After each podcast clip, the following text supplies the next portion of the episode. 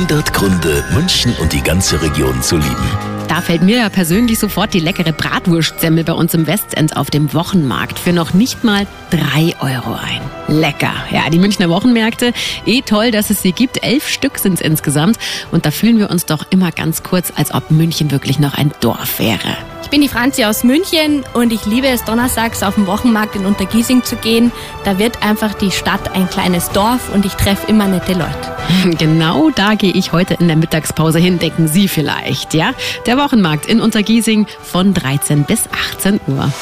100 Gründe, München und die ganze Region zu lieben. Eine Liebeserklärung an die schönste Stadt und die schönste Region der Welt.